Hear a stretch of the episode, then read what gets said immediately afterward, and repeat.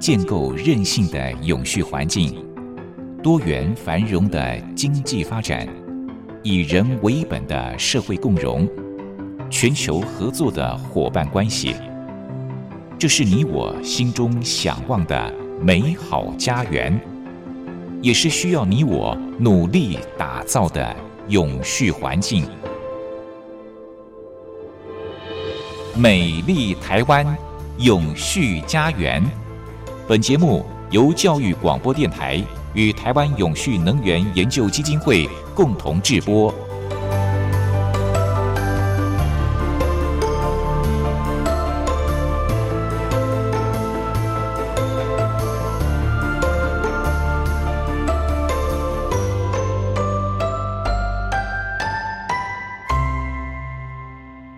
您好，欢迎您收听《美丽台湾永续家园》，我是节目主持人朱玲。我们都晓得水是万物生存的要素，在我们的人体当中呢，大概百分之六十五是水，那么在植物结构当中也占了百分之九十。可是超过百分之八十的人类活动所产生的废水是流到了河流或者是海洋当中，没有经过任何的污水处理，其实是非常可惜的。水资源缺乏、水质差，还有卫生设备不足，对于我们的粮食安全、生活品质，还有世界各地贫穷家庭的教育机会，都会造成非常负面的影响。在上周节目当中呢，简又新董事长跟大家谈到了永续发展目标的第六项——洁净水与卫生。那么也谈到了我们可以如何有效地来运用水资源。今天董事长将延续上周的主题，同时也分享以色列跟新加坡他们如何做到净化污水处理。董事长您好，主持人您好，各位听众大家好。是上礼拜您在节目当中跟大家谈到了，其实台湾的雨水并不少哦，甚至让很多的国家都非常的羡慕。但是我们的地形造成我们的这些雨水都没有办法流下来，所以也造成了缺水的问题。其实台湾也算是一个缺水大国。好，那今天董事长要继续来跟大家谈，我们要究竟如何有效的来运用这些水资源？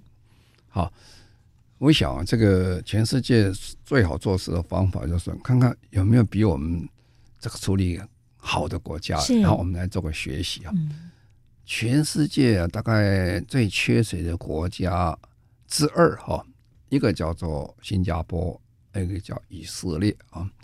这两个缺水的原因是不太相同，不过呢，这个呃，他们的缺水实在很严重。我们先讲新加坡好了。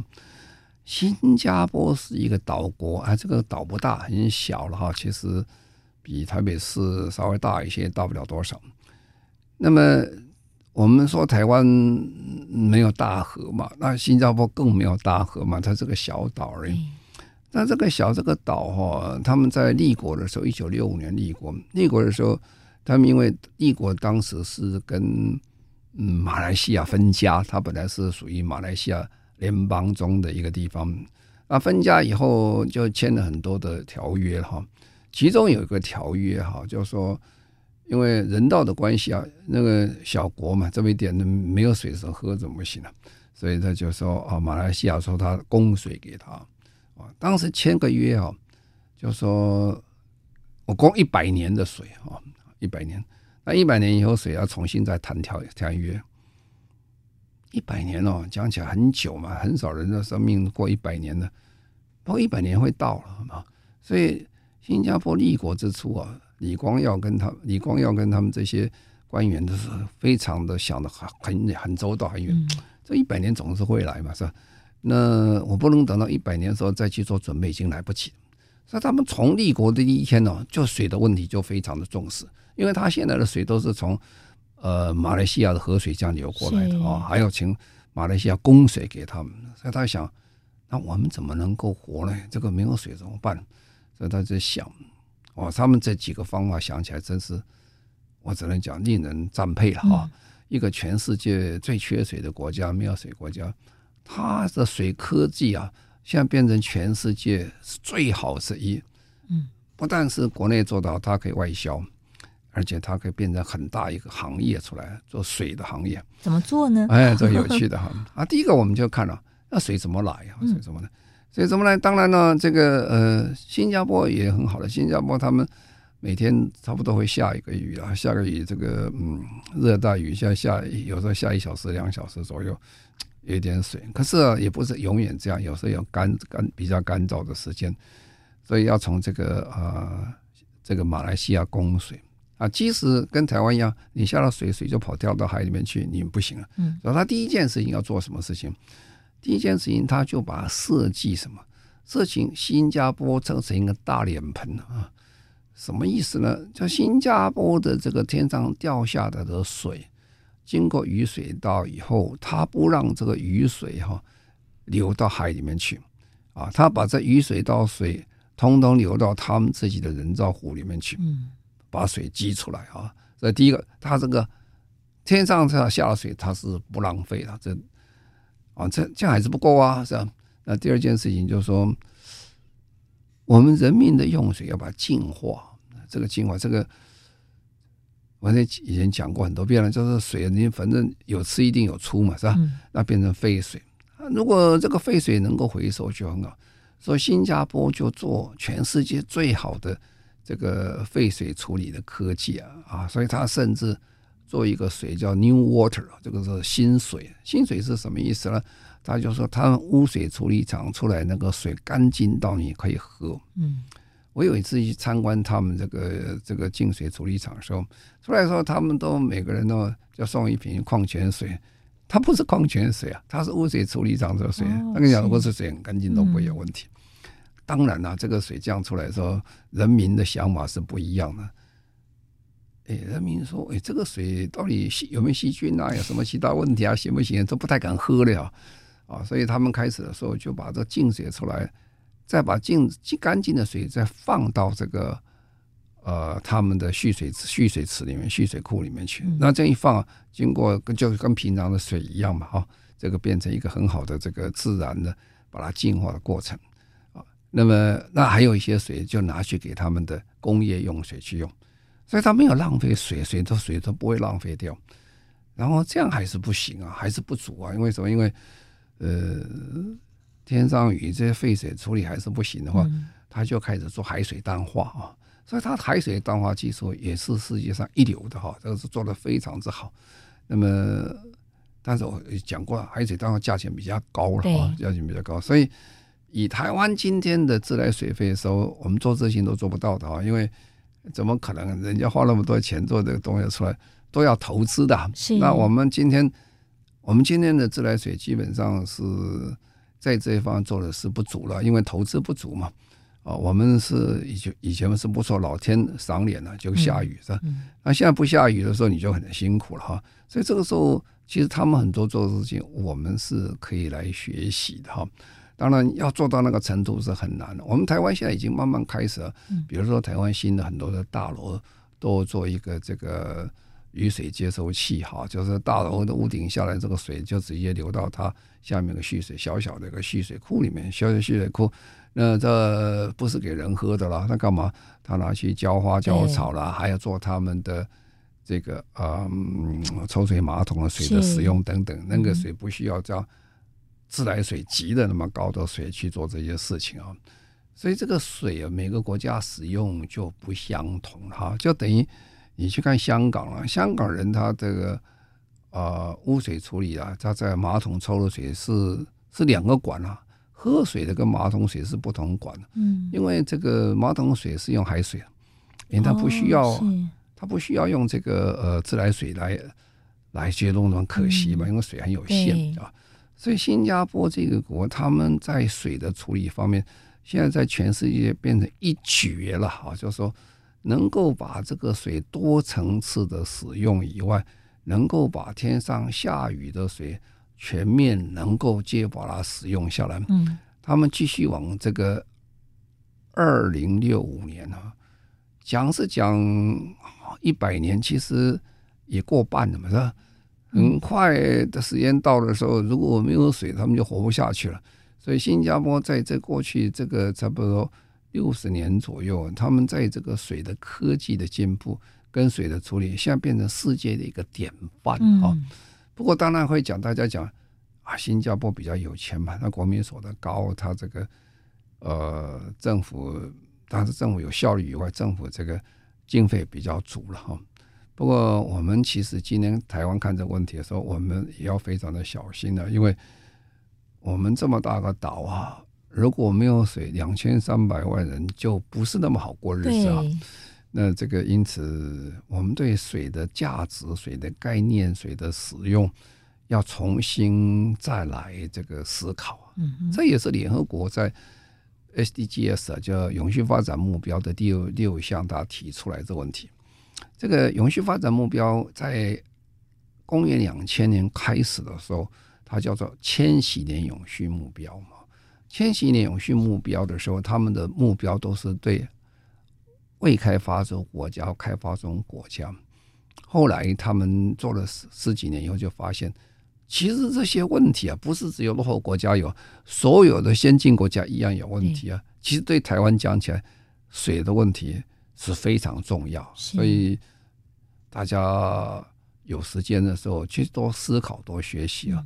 水绝对是未来台湾生存最重要的问题之一。是，听我们的节目也可以改变大家的想法哦。好，我们休息一下。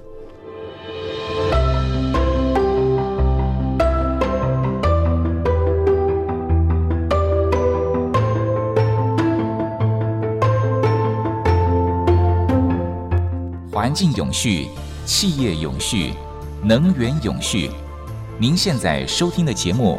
是教育广播电台与台湾永续能源研究基金会共同制播的《美丽台湾永续家园》。美丽台湾永续家园。好，刚才董事长跟大家分享了新加坡他们如何来有效地运用水资源的方法哦。那我记得在上次节目当中，董事长就跟大家强调了，其实，在世界上。以色列跟新加坡都是缺水的国家，但是他们却能够有效的来运用水资源。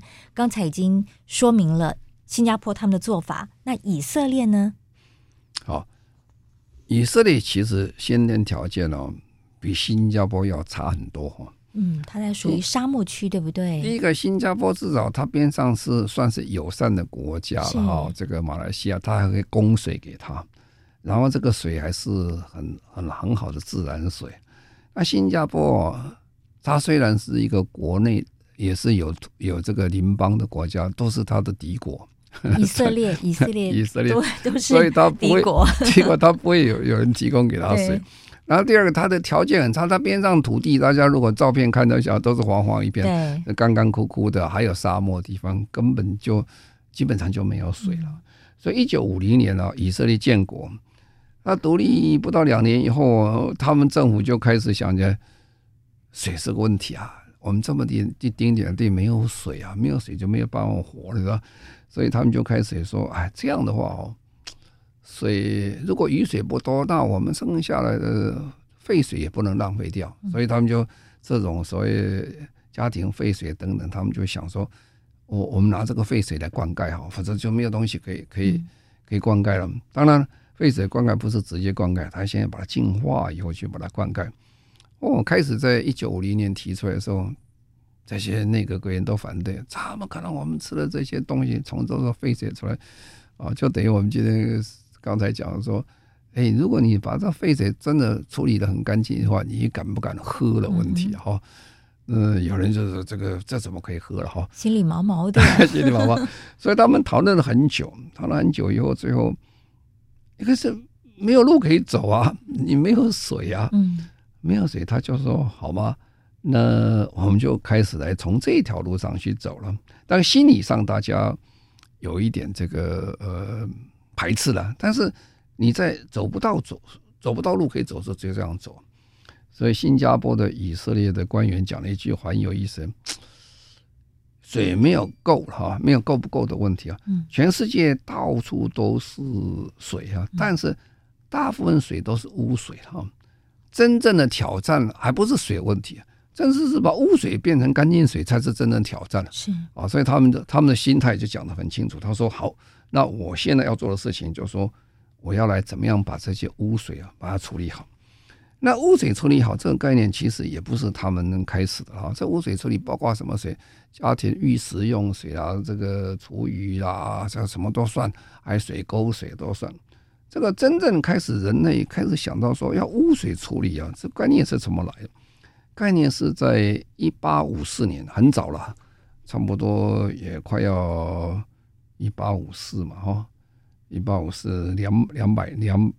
快快两百年，还不到两百年，一百多年，一百多年。那个时候，伦敦啊发生大霍乱的流行，大霍乱流行啊，大家就开始想，这霍乱怎么流行？为什么？怎么怎么来的？哈、嗯，后来有一位这个麻醉师啊，叫 John Snow 啊，这个博士，他确认一件事情啊，他说为什么这个霍乱会流行的原因是，他说有一口水井，这个水井被污染哦，大家就去喝那个井水。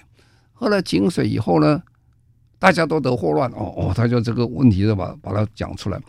他讲出来以后，他们就开始想是这样的问题。后来这个伦敦市政府他们就把这个事情处理了，他就让这个从上游水啊拿下来帮助这些呃井水附近的人，叫他泼这个水。后来发现就是说，哎，的确是这样啊。这样的话，整个后来后来慢慢慢慢结束掉。啊，所以他们就这是认为这是很重要的一环工作，所以他们就想好，那我们现在开始就不能够开始做这个呃用废水了，就我们就呃井水不要被污染的话，我们要做非常好的污水处理的设备、物理厂等等啊。那这个慢慢慢慢就开始流行，大家概念出来，就是说污水必须要把它处理，否则会变成这个传染病的原因之一啊。那二次大战以后，大家又开始想这个问题了。二次大战以后，美国也也出生这个问题了，就是说，他们发现说，这个污水如果不处理的话，哈，就算不是给人喝，哈，如果它污水渗透到地下，有很多的这些细菌等等，还有一些问题哦，都都有一个这个产生的比较大的问题。那刚好那个时候，美国正在呃。全面在整治所谓小儿麻痹症的问题是、啊，那么小儿麻痹症他们也搞不清楚小儿麻痹症那时候科学没有今天这么的发达，说完全确定什么原因。后来他们有一个错误的观念，他认为哦，这个未经处理的污水会让人得到小儿麻痹症。那当然今天的医学不是这么说的哈，但是这个一样的道理就开始在做这个污水处理厂，诶。可是呢，得到很好效果出来，所有的污水处理开开始开始处理以后，这个水就干净很多了哈、嗯。那么这也是一个观念不一定正确观念得到很好的结果，但是得结果是非常好的。对，所以从一九五零年以后，美国各城市它开始做非常多的这些污污水处理厂。那全世界现在也跟着做，台湾也在做污水处理厂。那现在全世界有有十万座以上污水处理厂，嗯，大概都很多。那污水处理厂它是有层次的了哈，它不是说你你处理，它处理丰富，有一级处理、二级处理、三级处理，处理到非常好。处理到最后的时候，它还有最后还要消毒，在杀细菌，还用氯啦或紫外线啊其他方法消毒，废水可以做。那层次把它做起来，那做起来这个水就就干净了，就可以可以来做其他的用途。但是刚才讲的这用途你还是要要很小心啊。怎么？为什么做哪一种用途？还有人民的接受程度在哪里？啊，就等于有时候啊，这个水是地沟水出来的水哦，他心理上即使他知道水干净，他心理上还是不平的。他就这个能不能用啊？啊，所以这个你水再来再生再使用的时候要非常小心。哦，那这个在以色列哈，他天生缺水嘛，天生缺水的话，那这第一个，他从污水开始找回来可以使用哈。那第二件事情，节流很重要，嗯，所以以色列的这些学校课程哦，从小就教水资源怎么处理哈。啊，他说这个节省水是每一个人的责任，而且要训练的哈。啊，那么他就告诉学生了，从小告诉学生。要用更少的水去洗澡，就等于我们觉得，哎，你不要为一个人洗澡放一大缸浴水哦，你用莲蓬头就可以洗了，就不要那么多啊，莲蓬头怎么样的时间要短的少，就看你是怎么用水，然后刷牙的诀窍在哪里哈，就不要浪费那么多水哈。啊，从小他每一件事情就告诉你们呢，这个是非常重要的啊。那他有很多很有名的这些海报啦，都比如说，即使浪费一滴水也是很可惜啦，哦。所以你就想到说，这个国家在教育的时候是很重要。我们在台湾为什么，嗯，环保会做得不错？因为我们从小就在教环保事情，从小就教到回收，是我们回收做的很好。一样啊，水的时候我们要教育哈。其实我们对水比较浪费很重要的原因之一，我们的概念不多了哈。所以我们从小要教育。所以这个。我们今天这个节目的重要的功用之一，也是我们从小就教育啊。联合国这个永续发展目标，它的主要教育也是很大功用。我们知道节水、洗水，那就比较不会缺水。是教育真的很重要，而且要从小养成习惯。讲到刚才董事长讲到刷牙的习惯，就让我想到我曾经看过有朋友他们刷牙哦。他的水龙头是一直都开着的，他在刷牙的过程当中，水一直都是开着。我好想跟他讲说，你可不可以把水龙头关掉？好浪费水呀！但是他从小就养成这样的一种习惯。对，这个就是刚才讲，也是他们教育跟人讲，哎，你在刷的时候，龙头要关掉。对，好，我们休息一下。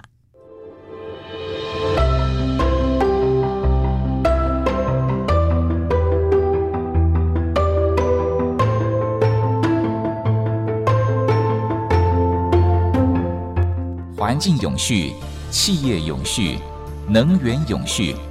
您现在收听的节目是教育广播电台与台湾永续能源研究基金会共同制播的《美丽台湾永续家园》。美丽台湾永续家园，我们节目是在每周六的早上十一点零五分播出。我们邀请到的主讲人是台湾永续能源研究基金会的董事长，同时也是中华民国无任所大使的简佑新博士。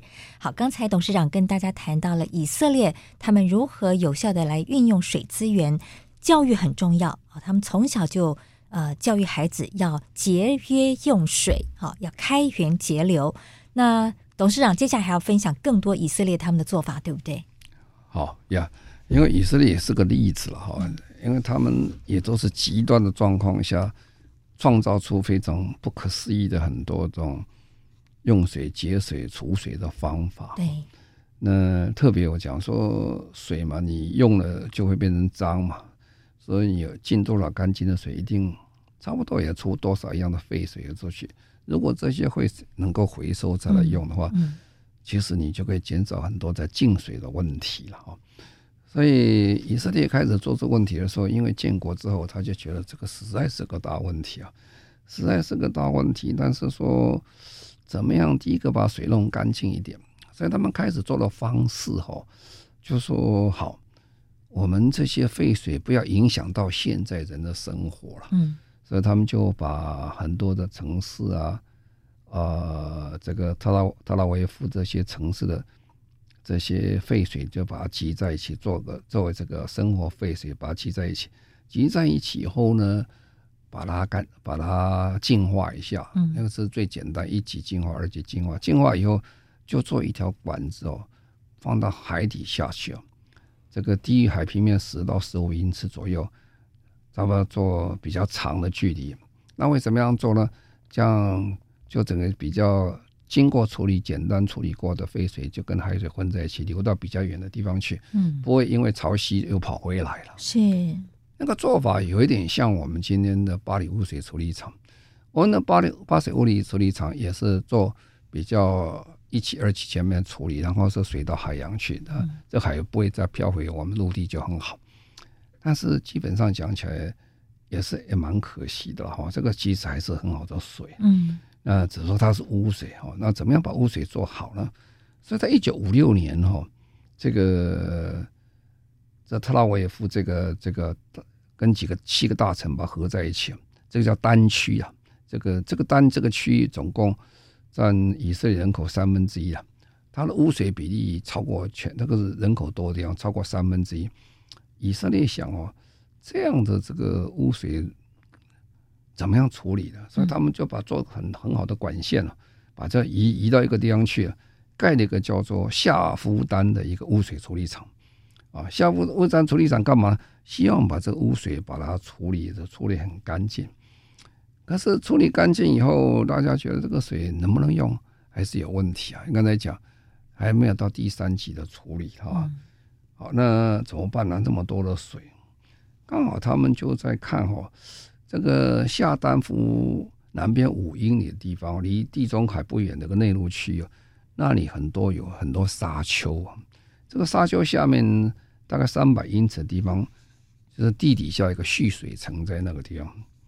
哦，就平常我们地下水，你抽地下水这样抽哈，这地蓄水在这里，所以以色列的地质学家跟水文学家就开始想，说不是经过三百层哦，这些细沙有没有办法等于做个过滤的功用，把这个水真的变得很干净，那就可以了。所以他们就想哦，说好了，我们经过这两道处理以后的水，我们就做个水库放在那边，让它。这个水跟沙嘛，哈，这水就往下流，流流下去，流到下面蓄水层。是。那这个三百英尺的这个这个细沙，就做这变成个天然的一个绿水层，滤水层就是这样。我。哦，这个事情做起来，大家都开始反对意见很多了。为什么？哎，这很可怕。万一啊，万一啊，万一这个如果做不成了，嗯，我就把整个蓄水层那个地方的水全都搞光了。嗯哼，那以后就要抽什么水都没有水了，抽了水你也不能喝，所以当然很多纷争了啊。这就是我们常常会讲很多地方哈，也是有这问题啊。我我们晓得我们在台湾也是这样，在美国很多很多地方都是这样。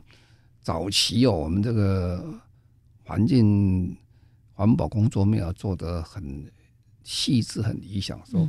我们都会找地方掩埋垃圾，对啊，掩埋，掩埋垃圾做得好的掩埋场的垃圾是底下我们先做一层哦，完全隔绝层。什么叫隔绝层呢？就是让你这个垃圾产生下雨以后，污水不会往下面再继续流下去。如果继续流下去，下面如果刚好是蓄水层，如果你这个垃圾不干净的话啊，产生细菌的，刚好进到这个蓄这个地下层的时候，你就把地下水污水都。水都把污染掉。对，哎，我们家的水塔如果脏的时候，我可以派一个人进去把清水塔。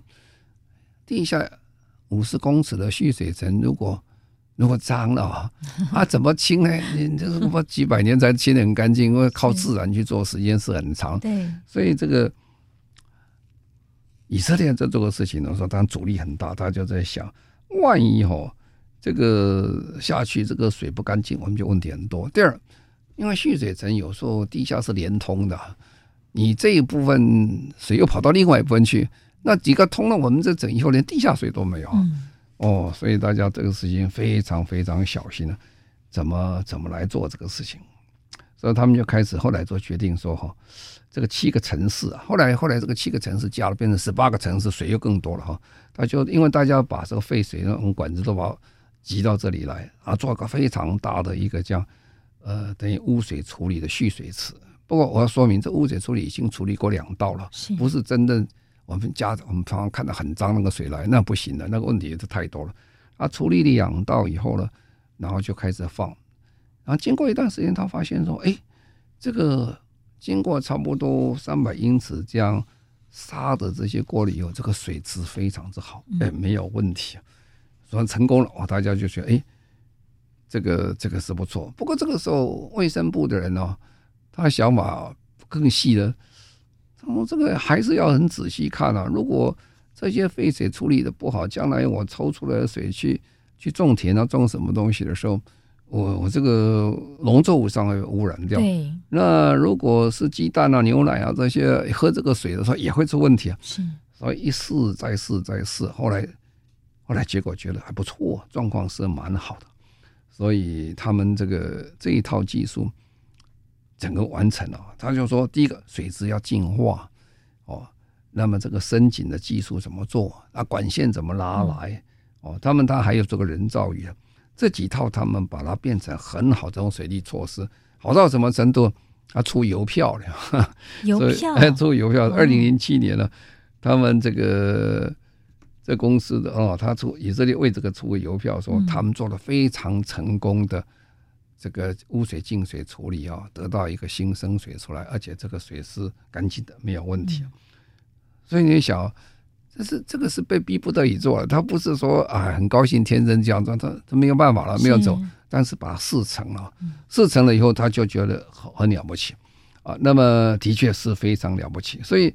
这个呃，他就把这个方式就在一九九五年就开始新建类似的这种污水处理蓄水库，在整个这个呃以色列地方就把它兴建起来啊、哦。所以以色列在一九八五年呢，他们出了一个钞票，这个钞票是最低最低值的钞票，是五块钱的这个纸纸钞票，它里面就把这一套这个废水污水处理系统。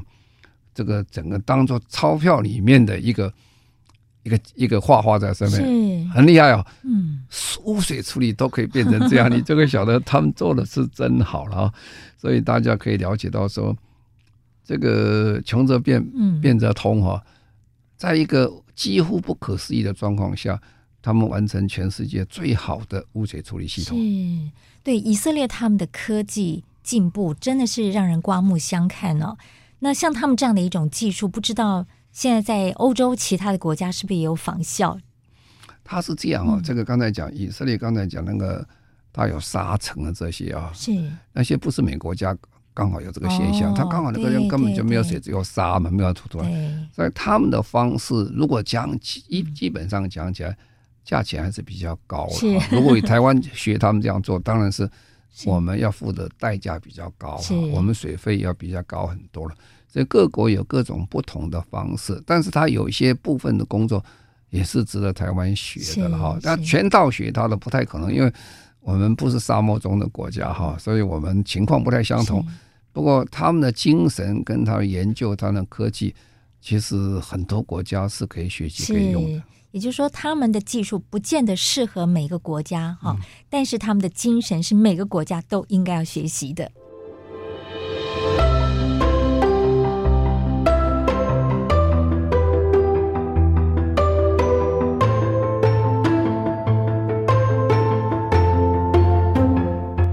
环境永续、企业永续、能源永续。您现在收听的节目是教育广播电台。与台湾永续能源研究基金会共同制播的《美丽台湾永续家园》。今天《美丽台湾永续家园》的单元呢，我们依旧是谈到了永续发展目标的第六项——洁净水与卫生。那么刚才董事长跟大家分享了以色列他们的做法，他们将这个污水呢，经过了一些处理之后净化，就变成干净水，又可以再利用、再饮用哦。那其实以色列他们还有很多很多的做法是值得我们来参考学习的。董事长要继续跟大家分享。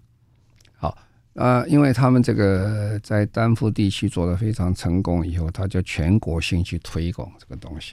那全国性推广当然有很多经费啦。嗯。那经费有些是政府的，有些是募款的，有些当企业家做，那慢慢就做起来。这种水库啊，一个。大大小小水库，这种水库不是我们平常做石门水库那么大的水库，这比较小型水库。讲起来又有点比如像我们那个桃园的这个陂塘水库大大多一点，不是像我们桃园那个不大哈。桃园地区的那个储水的这个设备，老实讲，在飞机上看起来很漂亮的，一个一个小小的这个池塘这边。池塘灌溉在在全世界这个桃园地区都算是一个很好的一个 model，这是我们先民开始造出来的那现在这个以色列他就做很多小水库，这个小水库不贵了，一个如果算台币都三万多块钱，因为那面积不是特别大。他在全国就到处做，他现在大概有两百三十座不同的蓄水量的水库，到处都有哈。他们继续还在盖哈，因为水还是不够了哈。那么开始做这个事情的时候，农民哦。因为那个水库做完，不是讲这个马上来喝也不行，大家 不太不太想喝这个水。然后呢，他就要给农民，农民也在想啊，哎，这个都是污水啊，我怎么要这个水啊？所以他很多污水处理厂出来的水的话，农民是不太要的。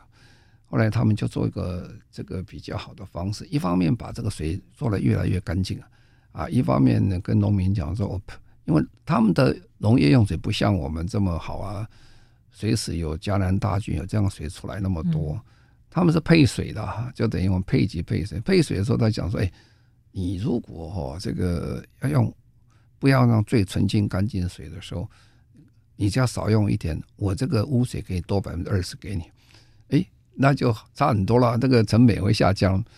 那习惯以后，他发现这个产的东西并没有问题啊，检卫生检查也都合格，而且都蛮好的，所以逐渐逐渐呢，拿污水处理厂现污水处理厂出来的水哈，污水处理，呃，农民现在是非常受用，他们也也也非常喜欢哈，所以因为他节省很多成本嘛，所以现在越来越这个结果就是说，大家越来越多嘛哈，用的越多，然后再加上人口越增加，所以现在污水。也不太够了，因为人多用多就不够，所以他还要再推节水啊，哦，他们节水节了很多，他们就是看什么地方浪费水最多。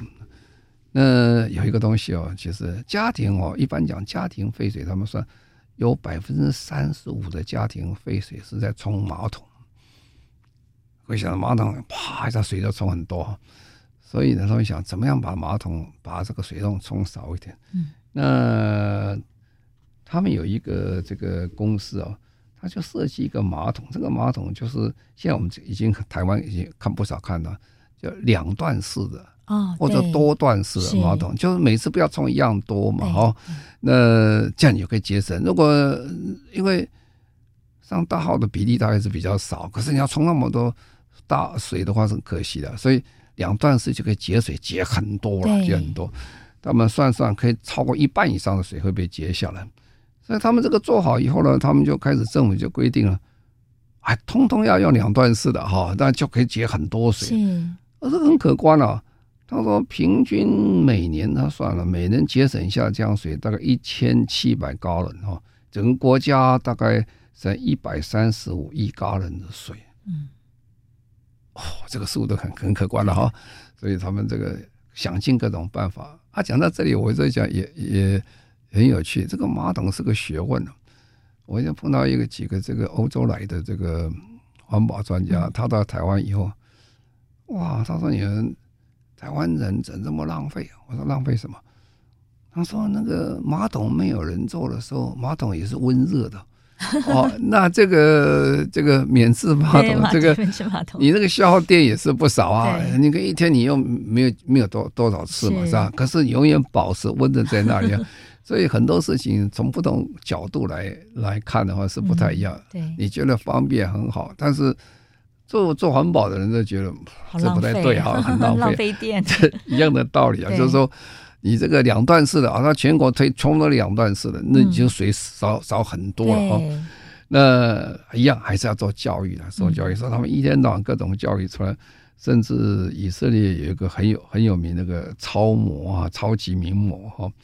叫做这个雷斐利啊，这个人长得很漂亮啊，他就还特别照个照相，把他稍微修整一下，这个照相的脸裂开的哈，裂开了。为什么裂开了？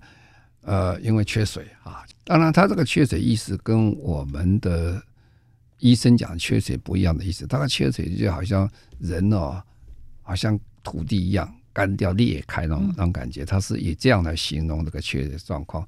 要让你觉得要好好的这个珍惜水，所以他们对所有的农田用滴灌灌溉，然后家里的这些花园也一样啊。他因为家里花园不能种太多这些花花草草，每天去浇那么多水，因为没有水嘛，所以他们所以家里很多的这些花园用木本的植物啦，或做一个甲这个甲板在上面啊，那让这个。呃，杂草少一点呐、啊，这这些做节水的方法。这里有、哦、我们最明显就是看到美国哈，美国的家庭是全世界大家最羡慕的，家庭每家都有个小小的花园，有更大的，有小的都有。嗯，可是那是很划水的，这个，所以在洛杉矶你可以看到，每当缺水的时候，政府就规定啊。哎，你不能一天到晚浇水啊，有固定时间，固定的量多少，而且水也很贵啊。让你少浇一点，因为水不足的时候就很难做嘛，是吧？所以他是每一项都要想到了，就每样想到。当你没有水的时候，你每一项都会想到。嗯、那台湾这一次经过历经这一段的时候，我倒是觉得也是大家重新再思考一下。一不小心啊，我们的新常态就来了，就经常会缺水。嗯、所以我们要重新刚才讲永续的观念，要从经济面呢去考虑一下，环保面去考虑一下啊。当然社会面要考虑到。怎么样？大家一起来节水，水的资源做最好的使用。科技当然要再进步，再花钱去怎么样去啊减少水的不足了，创造新水出来。但是在经济上，我们这个水的价值怎么去衡量，才让大家保有水？总而言之啊，这个小岛两千三百万人活得很愉快的话，嗯，就是对所有的资源呢。你都要非常小心的使用，水到底是人最主要的资源。嗯，以前我们跟外国人常常讲说：“哎呀，我们台湾什么资源都没有，有没有煤？有没有铁？有没有石油？没有什么东西。”那你如果碰到沙乌地阿拉伯人跟你讲，他讲说：“你没有天下最好的资源，是吧？水啊，因为根本那个地方沙漠地方的水都没有，命都不能活哈。”啊，但是我们水也不是真的那么多，因为刚才讲，虽然以前鱼很多，但是大部分都流到海里面去，然后大家用水的观念不是很好，所以联合国推这个事情，我觉得很有意思。对台湾，其实目前呢，在政府的话，应该是主推项目之一了，不管是在农业啊、工业啊等等啊，如果水的问题没有处理的好的话，不可能国泰民安的哈。我们经济也不太可能再发展，为什么？因为所有的这些高科技基本上都有个特征呢，高消费电啊，高消费水啊，然后高碳排放很多。如果这些没有好好处理的话，呃，国家的发展是会有问题的。是，所以我们从从小从各种角度上，我们都要去了解这个问题。我们常讲说，有水当思无水之苦哦。嗯，其实我们因为用水太方便了，打开水龙头，自来水就薄薄流出，所以我们都不会感受到说缺水的痛苦。可是经过了这一次，我们因为长久不下雨，中南部水库缺水，大家开始感受到了没有水可以用的这样的危机。我们常讲说危机就是转机，也许这也是一个转机，让大家好好的来思考，我们要如何来节约用水，而且能够开源节流。好，谢谢董事长，谢谢。好，谢谢各位，再见。